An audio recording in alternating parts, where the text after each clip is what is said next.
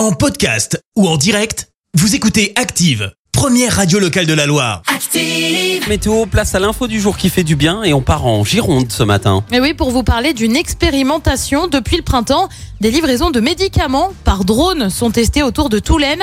C'est un secteur rural où les habitants sont parfois loin de leur pharmacie, euh, d'où l'intérêt du dispositif. Euh, C'est la pharmacie de cette commune qui est à l'origine de cette étonnante livraison. Euh, Médicaments, vitamine C, paracétamol, antibiotiques, tout arrive à bon port. Pour l'heure, il ne s'agit que d'une expérimentation déjà menée dans les Hauts-de-France.